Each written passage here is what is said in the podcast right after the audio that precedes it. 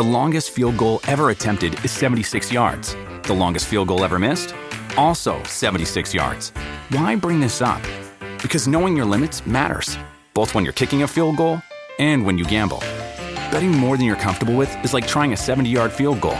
It probably won't go well. So set a limit when you gamble and stick to it. Want more helpful tips like this? Go to keepitfunohio.com for games, quizzes, and lots of ways to keep your gambling from getting out of hand. Una producción de Troop. Insider Bits, el dato que necesitas para iniciar el día. ¿Sabes cómo se hacen los doodles de Google? Google es famosa por tener el motor de búsqueda más utilizado en Internet pero un elemento que lo hace destacar son sus famosos doodles, variaciones al logo de la compañía que conmemoran desde fechas como el Día de Muertos hasta personajes como Frida Kahlo y María Félix e íconos culturales como el mariachi. El concepto del doodle surgió en 1998, cuando los fundadores de la compañía, Larry Page y Sergey Brin, modificaron el logotipo corporativo para confirmar su asistencia al festival Burning Man. Sin embargo, no sería sino hasta el año 2000 que surgiría el primer doodle oficial, diseñado para conmemorar el día de la toma de la Bastilla. Este tuvo tanto éxito que los doodles empezaron a publicarse con mayor regularidad en la página principal de Google.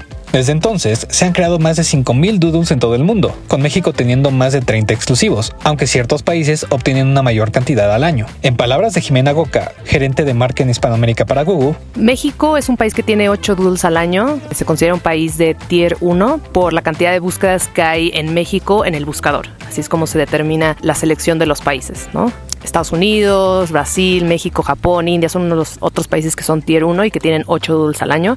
Es la mayor cantidad de doodles que puede tener un país. De esos 8, claro, se incluye el doodle de la independencia de cada país, que siempre es diferente. Goka agrega que los doodles se eligen con un año de antelación, en julio. Esto significa que a mediados de este año se entrará el proceso de selección para los doodles de 2024. La idea para los doodles provienen de diferentes fuentes, incluidos empleados y usuarios de Google. Lo que buscamos hacer es que se representen personas que hayan dejado un impacto en el país, ya sea de manera cultural, social, activistas, eh, de literatura, astronomía, de, de todo lo que se imaginen. Y también podemos celebrar lugares, lugares que también representen nuestra cultura, que pueda ser también exportable. También los doodles, lo que tratamos de hacer es que sea algo que los otros países también se interesen de mostrar.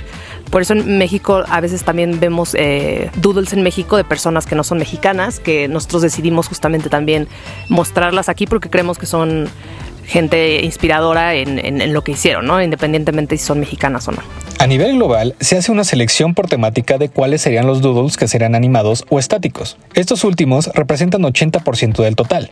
Los animados, que requieren GIFs o videos musicales, ocupan un porcentaje menor, aunque los que son juegos interactivos representan solo el 2% anual. Un equipo de ilustradores, a quienes Google llama doodlers, e ingenieros trabajan detrás de cada doodle que ves. Uno de estos tarda normalmente 2 a 3 meses para desarrollarse, al menos cuando este es estático. Sin embargo, uno interactivo puede tardar hasta 6 meses.